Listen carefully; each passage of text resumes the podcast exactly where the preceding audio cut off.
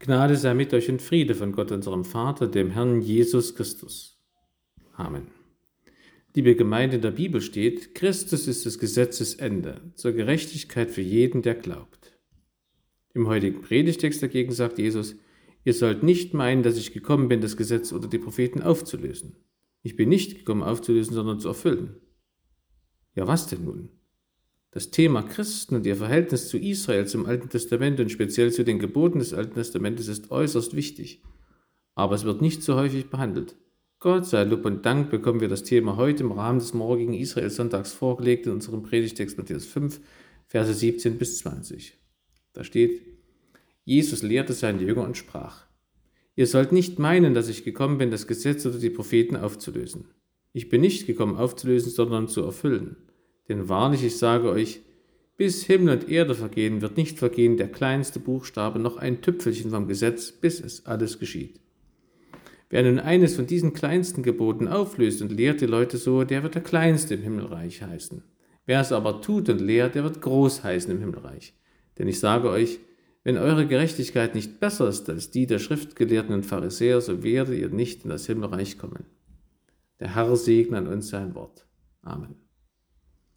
Zu Beginn lege ich die Verse einzeln aus. Vers 17, das Wort meinen hat denselben Wortstamm wie das Wort Gesetz. Man könnte deshalb auch übersetzen, ihr sollt es nicht zum Gesetz machen, dass ich gekommen bin, um das Gesetz und die Propheten aufzulösen. Ich bin gekommen. Mit diesen Worten beschreibt Jesus Christus seine Sendung vom himmlischen Thron auf die Erde. Er sagt zum Beispiel, der Menschensohn ist gekommen, zu suchen und selig zu machen, was verloren ist. Mit dem Wort gekommen sagt Jesus in unserem Predigtext, dass seine Sendung beinhaltet, das Gesetz zu erfüllen. Das ermöglicht die Rettung der Verlorenen. Gesetz oder Propheten, damit meint Jesus das ganze Alte Testament, im Besonderen die 613 G und Verbote. Aufzulösen. Das griechische Wort dafür bedeutet auch völlig vernichten. Dieses Wort wird zum Beispiel auch in der Passionsgeschichte benutzt und dort mit abbrechen bzw. zerbrechen übersetzt, wo Jesus über den Tempel sagt, es wird ja nicht ein Stein auf dem anderen bleiben, der nicht zerbrochen werde. Das Gesetz auflösen heißt dann entweder erstens seine Autorität verneinen, wie diejenigen Juden, die sich von Gott abwandten und der griechischen Philosophie zuwandten, oder zweitens das Gesetz verfälschen oder falsch lehren, wie viele Schriftgelehrte und Pharisäer. Das Wort erfüllen kann dir vieles bedeuten. Bezieht man es auf die Lehre von Jesus, dann kann es heißen, dass Jesus das Alte Testament und besonders die Gebote durch seine Worte erstens in seiner wahren Bedeutung herausstellt oder zweitens Fehlendes ergänzt im quantitativen Sinne oder drittens das Gesetz vervollkommnet im qualitativen Sinne. Bezieht man das Wort erfüllen auf das Handeln und Leben von Jesus, dann kann es bedeuten, dass Jesus durch Leben, Tod und Auferstehung erstens die Weissagungen des Alten Testaments erfüllt oder zweitens das Gesetz vollumfänglich hält oder drittens die Forderungen des Gesetzes erfüllt und es dadurch zu seinem Ziel und Ende bringt. Vers 18 für das Wort wahrlich steht in der griechischen Ursprache das unübersetzt aus dem Hebräischen übernommene Wort Amen. Auffälligerweise stellt Jesus das Wort Amen an den Anfang seiner Rede. Üblich war es damals, das Amen, wenn überhaupt, an das Ende einer Aussage zu stellen, wie wir es auch beim Beten tun. Das vorangestellte Amen zeigt an, dass Jesus jetzt etwas sagt, das ihm besonders wichtig ist. Anders als Jesu Worte, die nicht vergehen, wird das Gesetz nur so lange nicht vergehen, wie es die Schöpfung gibt. Tüpfelchen heißt kleiner Strich an einem Buchstaben. Wir sollen die Bibel buchstäblich beim Wort nehmen, es ganz genau nehmen. Deswegen hat das Auswendiglernen von Bibelstellen einen so hohen Wert, weil wir sonst ungenau aus dem Gedächtnis zitieren und so Gottes Wort verändern, auch wenn wir das nicht wollen. Bis es alles geschieht, meint wahrscheinlich alle Ereignisse bis zum jüngsten Gericht. Vers 19. Nun redet Jesus von einzelnen Geboten, nicht mehr vom ganzen Gesetz kleinste Gebote. Jesus unterscheidet den Rang der Gebote. Er sagt, Matthäus 23, 23, wie euch Schriftgelehrte und Pharisäer, ihr Heuchler, die ihr den Zehnten gebt von Minze, Dill und Kümmel und lasst das Wichtigste im Gesetz beiseite, nämlich das Recht, die Barmherzigkeit und den Glauben. Doch dies sollte man tun und jenes nicht lassen.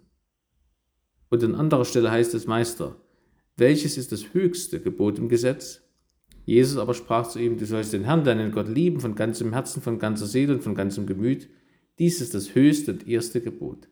Das andere aber ist dem gleich, du sollst deinen Nächsten lieben wie dich selbst. In diesen beiden Geboten hängt das ganze Gesetz und die Propheten. Auflöst ist hier ein weniger starkes Wort als in Vers 17. Vielleicht ist damit eher eine leichte Bedeutungsänderung in der Auslegung der Gebote gemeint. Lehrt die Leute so, Jesus streicht die enorme Verantwortung der Bibellehrer und Pfarrer heraus. Es ist nur mein Problem, wenn ich Bibelstellen verdrehe. Aber wenn ich andere das dann noch lehre, bereite ich denen ein Problem. Das sei ferne. Andersherum kann ein Pfarrer Gutes tun, indem er die Bibel rein verkündigt. Der Kleinste heißen im Himmelreich, diese Person wird von denen, die im Himmelreich sind, als geringste Person angesehen. Damit ist nicht ausgesagt, ob diese geringste Person selbst im Himmel ist oder nicht. Rangunterschiede im Himmelreich werden hier angedeutet. Vers 20. Besser. In Griechisch stehen da gleich zwei Worte, um den starken Kontrast auszudrücken zwischen den Jesusjüngern und den Pharisäern. Man könnte wortwörtlich so übersetzen, wenn eure Gerechtigkeit nicht im Überfluss mehr ist als die der Pharisäer. Die Gerechtigkeit der Pharisäer und Schriftgelehrten benennt Jesus an anderer Stelle klar. Zum einen lehren sie die Menschen Gottes Gebote, aber halten sie selber nicht. Zitat, da redete Jesus zu dem Volk und zu seinen Jüngern und sprach, auf dem Stuhl des Mose sitzen die Schriftgelehrten und die Pharisäer. Alles nun, was sie euch sagen, das tut und haltet. Aber nach ihren Werken sollt ihr nicht handeln, denn sie sagen es zwar, tun es aber nicht. Zum anderen stellen sie sogar eigene Lehren auf und lehren sie und widersprechen damit einem Gebot Gottes. Jesus sagt, ihr aber lehrt, Wer zu Vater oder Mutter sagt, eine Opfergabe soll sein, was dir von mir zusteht, der braucht seinen Vater nicht zu ehren. Damit habt ihr Gottes Wort aufgehoben um eurer Überlieferung willen. Ihr Heuchler. Richtig hat Jesaja von euch geweissagt und gesprochen, dies Volk ehrt mich mit den Lippen, aber ihr Herz ist fern von mir. Vergeblich dienen sie mir, weil sie lehren solche Lehren, die nichts als Menschengebote sind. Christus ist das Gesetzesziel zur Gerechtigkeit für jeden, der glaubt. Deshalb möchte ich einige Aussagen aus unserem Predigtext so gliedern. Jesus Christus ist dazu auf die Erde gekommen, dass er das Gesetz und das gesamte Alte Testament erstens nicht auflöst, sondern zweitens erfüllt. Damit ermöglicht er uns drittens Gerechtigkeit zu erhalten und zu tun. Zuerst also, Jesus Christus ist nicht dazu auf die Erde gekommen, dass er das Gesetz und das ganze Alte Testament auflöst, für hinfällig oder überholt betrachtet. Gerade der heutige Israel-Sonntag will uns Christen als Kirche daran erinnern, dass wir bleibend mit dem ersten Volk Gottes verbunden sind. Zuerst einmal dadurch, dass Jesus Christus Jude ist. Unser Gott ist ein Jude. Zum anderen sind wir mit Israel verbunden durch das Alte Testament, das selbstverständlich zu unserer Bibel gehört. Es gab in der Kirchengeschichte immer wieder einmal Bestrebungen, das Alte Testament aus der christlichen Bibel zu entfernen. Der erste große Versuch wurde von dem Kapitän, Reeder und Seekaufmann Marcion unternommen. Er stammte aus Sinope, heute türkisch Sinop, Hafenstadt in Bador am Schwarzen Meer im Norden Anatoliens. Er kam ca. 140 nach Christi Geburt in die römische Kirchgemeinde und lehrte dort einen bösen Gott des Alten Testaments und einen guten Gott des Evangeliums. Deshalb wollte er den bösen Gott und das Alte Testament aus der Bibel entfernen. Diese Tendenz nennt man seitdem marcionitisch. Vor noch gar nicht einmal 100 Jahren gab es ebenfalls einen Versuch, das Alte Testament aufzulösen und aus der Bibel zu streichen bei den nationalen Sozialisten. Jesus sagt dazu ganz klar Nein. Jesus sagt, dass die Schrift nicht gebrochen werden kann und meint damit, dass man dem Alten Testament nicht widersprechen kann. Darin ist selbstverständlich enthalten, dass man die Schrift nicht löschen kann. Das Alte Testament gehört zur Bibel. Gegenwärtig ist das auch kein Thema. Allerdings ist die Gegenüberstellung Jahwes und Jesu Christi ein Thema geblieben. Bis heute gibt es Menschen, die Jahwe als rachsüchtig und grausam bezeichnen, Jesus dagegen als sanftmütigen Freund. Aber das ist nicht ganz zutreffend. Jahwe ist nicht nur streng und allmächtig, sondern auch der liebevolle, barmherzige Vater. Und Jesus Christus wird alle Menschen richten und die Verlorenen in die Hölle werfen. Jesus löst das Alte Testament nicht auf. Juden und Christen glauben an denselben Gott Vater, den Himmel, welcher Jahwe heißt. Außerdem erwarten wir beide die Ankunft des Messias auf der Erde. Die Juden erwarten ihn zum ersten Mal, wir Christen zum zweiten Mal, zu seiner Wiederkunft. Jesus löst das Alte Testament nicht auf. Das bedeutet für uns auch, dass wir eifrig und gern das Alte Testament lesen. Luther hat extra einen Aufsatz geschrieben mit dem Titel Wie sich Christen in Mose schicken sollen. Mose meinte das Alte Testament. Dort sagt Luther, dass wir an den alttestamentlichen Patriarchen und Propheten gute Glaubensvorbilder haben, beziehungsweise andere Personen warnende Beispiele dafür abgeben, wenn jemand gegen Gott handelt.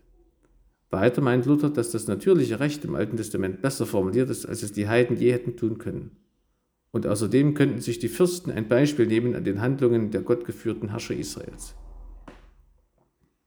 Weiter gibt es heute teilweise die Ansicht, dass Jesus Christus im Alten Testament nicht vorkommt und man das Alte Testament nicht mit Jesus überfrachten dürfe, in Anführungszeichen, oder Jesus in das Alte Testament hineininterpretieren dürfe.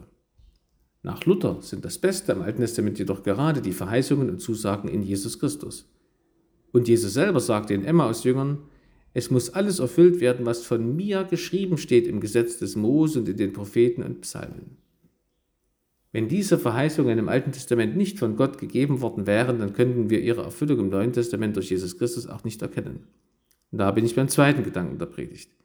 Jesus Christus ist dazu auf die Erde gekommen, dass er das Gesetz und das gesamte Alte Testament nicht auflöst, sondern zweitens erfüllt. Dieses Erfüllen geschieht nach meinem Kenntnisstand auf mindestens drei Weisen. Erstens, Jesus erfüllt Verheißungen aus dem Alten Testament, indem er sie einlöst oder geschehen lässt. Ganz deutlich sagt er das selber in der Synagoge in Nazareth. Zitat Jesus kam nach Nazareth, wo er aufgewachsen war, und ging nach seiner Gewohnheit am Sabbat in die Synagoge und stand auf, um zu lesen. Da wurde ihm das Buch des Propheten Jesaja gereicht. Und als er das Buch auftat, fand er die Stelle, wo geschrieben steht: Der Geist des Herrn ist auf mir, weil er mich gesalbt hat und gesandt, zu verkündigen das Evangelium den Armen, zu predigen den Gefangenen, dass sie frei sein sollen, und den Blinden, dass sie sehen sollen, und die Zerschlagenen zu entlassen in die Freiheit und zu verkündigen das Gnadenjahr des Herrn. Und als er das Buch zutat, gab er es dem Diener und setzte sich. Und alle Augen der Synagoge sahen auf ihn, und er fing an, zu ihnen zu reden, Heute ist dieses Wort der Schrift erfüllt vor euren Ohren. Und allein am Karfreitag hat Jesus 30 Verheißungen aus dem Alten Testament erfüllt. Daran erkennen wir, dass Jesus Christus wahrhaftig Gottes Sohn ist. Und wir dürfen dadurch die Zuverlässigkeit des Wortes Gottes zur Kenntnis nehmen, auch wenn Jahrhunderte zwischen der Verheißung und ihrer Erfüllung liegen. Es gilt dasselbe, was schon im Buch Josua in der Bibel steht in Bezug auf die Landverteilung an die zwölf Stämme Israels. Es war nichts dahingefallen von all dem guten Wort, das der Herr dem Hause Israel verkündigt hatte. Es war alles gekommen. Das ist eine gute Grundlage für unser Vertrauen in die Zusagen Gottes, deren Erfüllung noch aussteht, zum Beispiel unsere Rettung im jüngsten Gericht. Zweitens, Jesus erfüllt das Gesetz dadurch, dass er es vollständig einhält.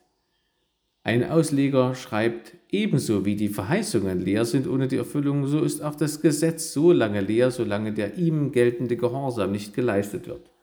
In Jesus sind Weissagung und Gesetz erfüllt, also Wirklichkeit geworden. Dass Jesus das Gesetz vollständig hielt, steht im Hebräerbrief, wo es heißt, dass Jesus ohne Sünde war. Und selbst im Tod hat Jesus noch das Gesetz erfüllt, indem er den Sabbat vollständig gehalten hat im Grab. Außerdem kann man an Jesus Christus erkennen, dass das Gesetz tatsächlich Leben bringt. Wie es im dritten Buch Mose heißt, darum sollt ihr meine Satzungen halten und meine Rechte, denn der Mensch, der sie tut, wird durch sie leben. Ich bin der Herr. Jesus hat das Gesetz vollständig gehalten und ist deshalb von den Toten auferstanden und ewiges Leben bekommen. Das führt uns zur dritten Art, wie Jesus das Gesetz erfüllt. Er bringt es zum Ziel. Gott gab ja das Gesetz, damit die Menschen zu ihrem Vorteil nach Gottes Willen leben und dadurch Leben haben. In der Person Jesu Christi ist das Gesetz zu diesem Ziel gekommen. Jesus Christus hat es vollständig gehalten und ist auferstanden von den Toten und lebt ewig. Jesus bringt das Gesetz nicht nur dadurch zum Ziel, dass er es hält, sondern auch dadurch, dass er Mensch wurde.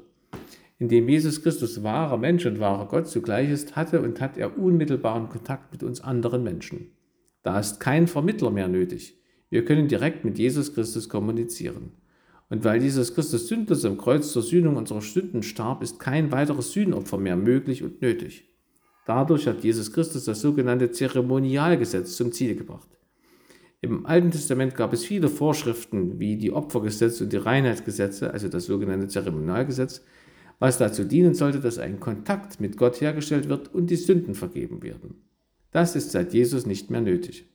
Der Hebräerbrief stellt das ausführlich dar. Ich zitiere nur, wir sind geheiligt ein für allemal durch das Opfer des Leibes Jesu Christi. Damit komme ich zum dritten Aspekt der Predigt. Jesus Christus ist dazu auf die Erde gekommen, dass er das Gesetz in das gesamte Alte Testament nicht auflöst, sondern erfüllt.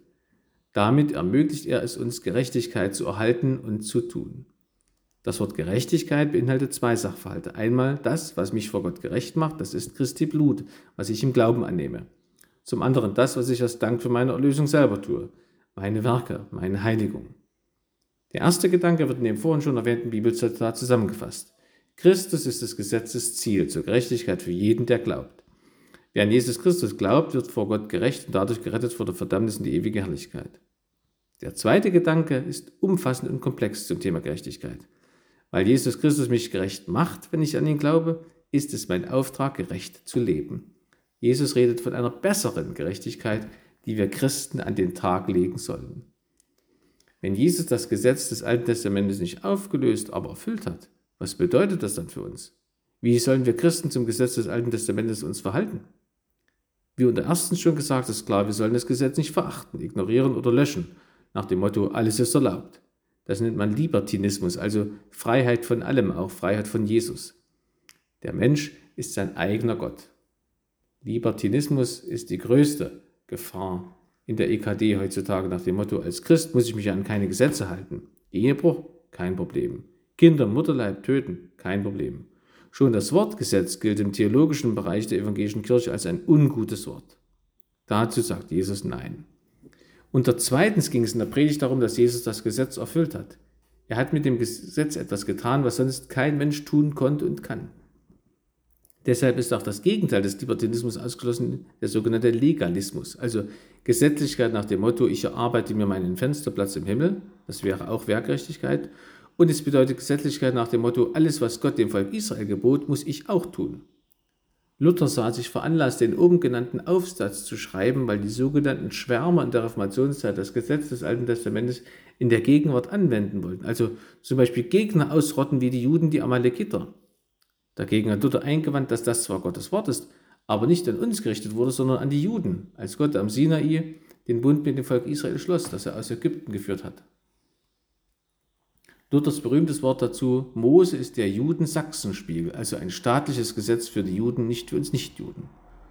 Der Kirchenvater Augustinus schreibt, ich behaupte, die Beschneidung und die übrigen Vorschriften seien dem Volk im alten Bunde von Gott gegeben worden als eine Weissagung zukünftiger Dinge, die durch Christus erfüllt werden musste. Nachdem dies nun geschehen ist, müssen die Christen eifrig davon lesen, um die Erfüllung der vorausgegangenen Weissagung zu verstehen, nicht aber jene Bräuche zu üben, als seien sie etwas Notwendiges. Also weder Libertinismus noch Legalismus, was dann? Sanktifikationismus könnte man sagen, also das Gesetz als Geländer der Heiligung. Aber jeder Ismus kennzeichnet eine Weltanschauung und darf deshalb nicht die Stelle von Jesus Christus in unserem Herzen einnehmen. Wie sollen wir Christen uns zum Gesetz des Alten Testamentes nun verhalten? Das Westminster Bekenntnis von 1648 hat folgende Lösung vorgeschlagen. Es unterteilt das Gesetz des Alten Testamentes in drei Gesetzesarten. Das eine ist das sogenannte Zeremonialgesetz mit allen Opfern und Reinheitsvorschriften. Das ist durch Jesus Christus zum Ziel gebracht und daher nicht mehr nötig. Wir dürfen zum Beispiel Schweinefleisch essen, obwohl Gott es den Juden verboten hatte. Denn Jesus erklärte alle Speisen für rein. Das zweite Gesetz ist das Judizialgesetz, alle Gesetze, die mit der Staatsführung zu tun haben. Diese Gesetze haben mit dem Zusammenbruch des jüdischen Staates im Jahre 70 nach Christus ihre Gültigkeit verloren. Und ich ergänze, selbst der moderne Staat Israel hat sie nicht wieder als seine Gesetze angenommen. Ganz nebenbei, deshalb kann es auch keinen christlichen Staat oder Gottesstaat geben, sondern nur einen weltlichen Staat, in den sich Christen stark einbringen können. Staat und Kirche hat Jesus getrennt. Gebt dem Kaiser, was des Kaisers ist, und Gott, was Gottes ist. Die dritte Gesetzesart wird als Moralgesetz oder Sittengesetz bezeichnet. Dieses Moralgesetz, sagt das Westminster Bekenntnis, bleibe dauerhaft gültig und werde auch der Maßstab sein für das jüngste Gericht. Der Grund, warum man das Zeremonialgesetz vom Moralgesetz trennen darf, ist die Bibel. Denn dort wird zwischen Gesetz und Schlachtopfer unterschieden, wie zum Beispiel im Psalm 40. Schlachtopfer und Speisopfer gefallen dir nicht, aber die Ohren hast du mir aufgetan, du willst weder Brandopfer noch Sündopfer, da sprach ich, siehe, ich komme, im Buch ist von mir geschrieben, deinen Willen, mein Gott, tue ich gern, und dein Gesetz habe ich in meinem Herzen. Oder Jeremia 7. So spricht der Herr, Zebaoth, der Gott Israels, tut eure Brandopfer zu euren Schlachtopfern und fresst Fleisch. Denn ich habe euren Vätern an dem Tag, als ich sie aus Ägyptenland führte, nichts gesagt, noch geboten von Brandopfern und Schlachtopfern, sondern dies Wort habe ich ihnen geboten, gehorcht meiner Stimme, so will ich euer Gott sein und ihr sollt mein Volk sein. Wandelt ganz auf dem Wege, den ich euch gebiete, auf dass es euch wohlgehe. Und 1. Korinther 7, Die Beschneidung ist nichts und die Unbeschnittenheit ist nichts, sondern Gottes Gebote halten. Viele Väter der alten Kirche und die Reformatoren haben diese Unterteilung in Moral- und Zeremonialgesetz ebenso vorgenommen. Man könnte zusammenfassen, das Moralgesetz, also die zehn Gebote, sind für uns Christen noch gültig, jedoch nicht als Weg oder Mittel zur Erlösung, sondern als Geländer, Wegweiser und Hilfe bei unserer Heiligung, bei unserem täglichen Leben als Christen im Alltag. Ich nenne einige Hilfsfunktionen des Gesetzes. Erstens, es ist eine Erklärung dafür, was es heißt, Gott und seinen Nächsten zu lieben. Denn Jesus hat nicht nur das Gesetz nicht abgeschafft, sondern sogar verschärft. Wie? Indem er das Doppelgebot der Liebe zum obersten Gesetz macht.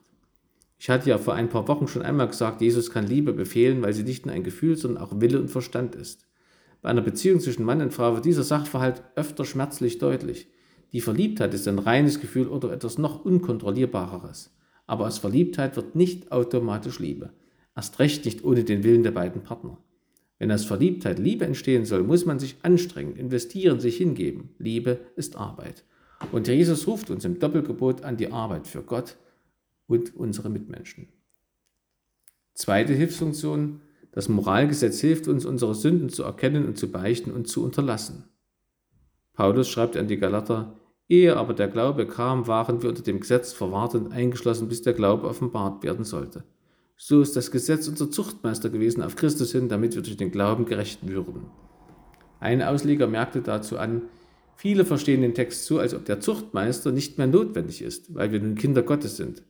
Tatsächlich besagt der Text Galater 3 aber, dass die Zeit unter der Erziehung des Sklaven durch das direkte Kindsein unter Gott abgelöst wird, was keine Änderung des Maßstabes, sondern eine Veränderung der Stellung bedeutet.